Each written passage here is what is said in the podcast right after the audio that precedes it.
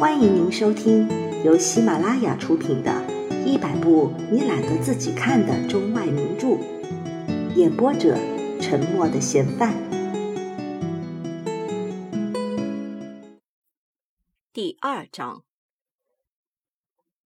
东二道街除了大泥坑子这番盛举之外，再就没有什么了，也不过是几家碾磨坊、几家豆腐店，也有一两家机房。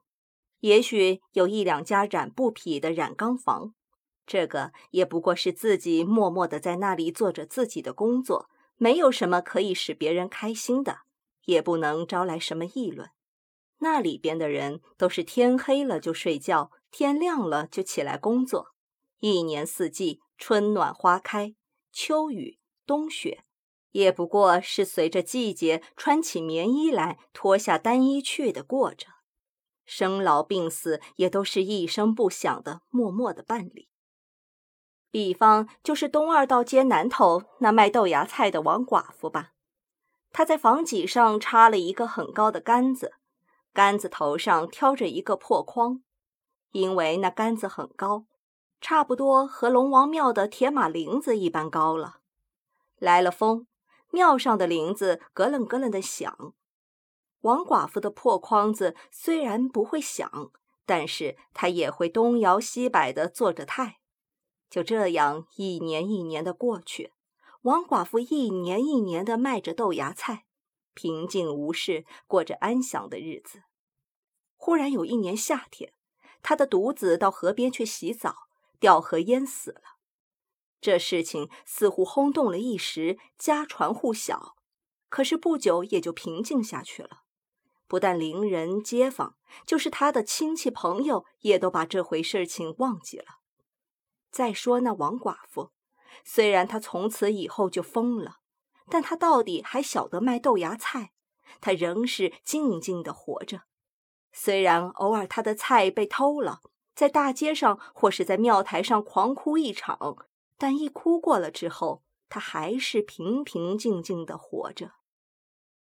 至于邻人街坊们，或是过路人看见了他在庙台上哭，也会引起一点恻隐之心来，不过为时甚短罢了。还有人们常常喜欢把一些不幸者归划在一起，比如疯子、傻子之类，都一律去看待。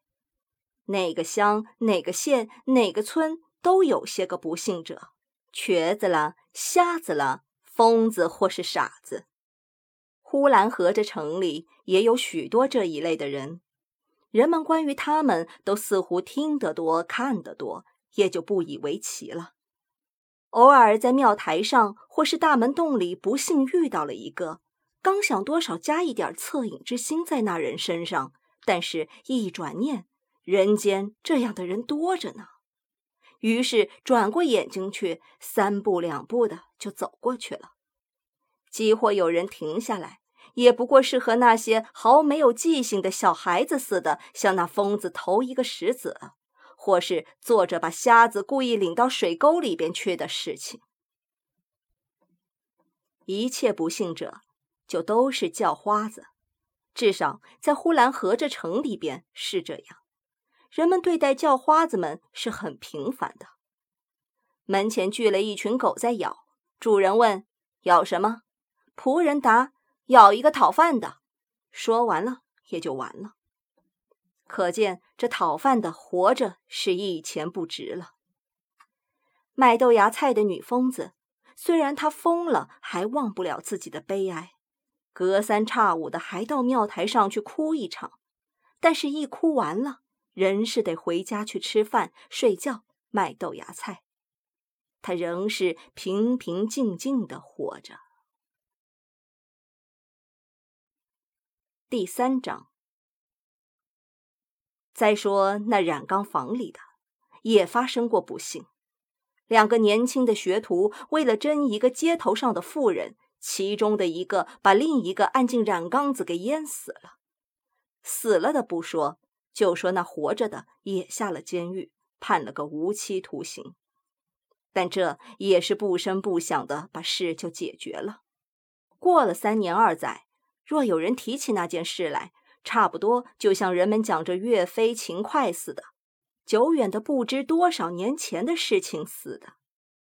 同时，发生这件事情的染缸房仍旧是在原址，甚或连那淹死人的大缸，也许至今还在那儿使用着。从那染缸房发卖出来的布匹，仍旧是远近的乡镇都流通着。蓝色的布匹，男人们做起棉袄、棉裤，冬天穿它来抵御严寒；红色的布匹则做成大红袍子，给十八九岁的姑娘穿上，让她去做新娘子。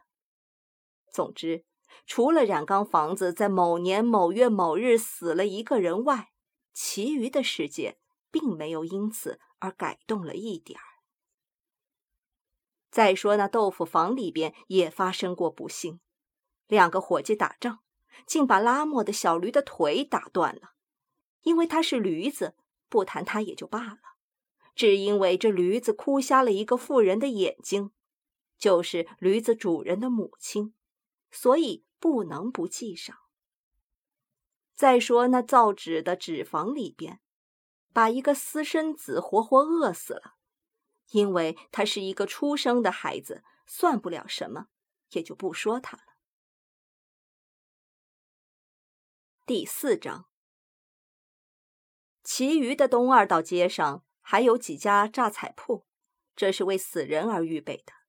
人死了，魂灵就要到地狱里边去。地狱里边，怕是他没有房子住，没有衣裳穿，没有马骑。活着的人就为他做了那么一套，用火烧了。据说是到阴间就样样都有了。大只喷钱兽、聚宝盆。大金山、大银山，小至丫鬟使女、厨房里的厨子、喂猪的猪倌，再小至花盆、茶壶、茶杯、鸡鸭鹅犬，以至窗前的鹦鹉，看起来真是万分的好看。大院子也有院墙，墙头上是金色的琉璃瓦。一进了院，正房五间，厢房三间，一律是青红砖瓦房。窗明几净，空气特别新鲜。花盆一盆一盆的摆在花架子上，石柱子、金百合、马舌菜、九月菊都一齐的开了，看起使人不知道是什么季节，是夏天还是秋天。居然那马舌菜也和菊花同时站在一起。也许阴间是不分春夏秋冬的，这且不说。再说那厨房里的厨子，真是活神活现，比真的厨子还是干净到一千倍。头戴白帽子，身扎白围裙，手里边在拉面条，似乎午饭的时候就要到了，煮了面就要开饭了似的。院子里的牵马童站在一匹大白马的旁边，那马好像是阿拉伯马，特别高大，英姿挺立。假若有人骑上，看样子一定比火车跑得更快。这就是呼兰河这城里的将军，相信他也没有骑过这样的马。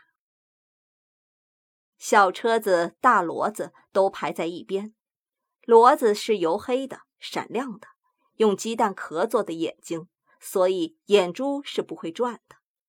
大骡子旁边还站着一匹小骡子，那小骡子是特别好看。眼睛珠子是和大骡子一般的大，小车子装潢的特别漂亮，车轮子都是银色的，车前边的帘子是半掩半卷的，使人得以看到里边去。车里边是红堂堂的铺着大红的褥子，赶车的坐在车沿上，满脸是笑，得意洋洋，装饰的特别漂亮，扎着紫色的腰带。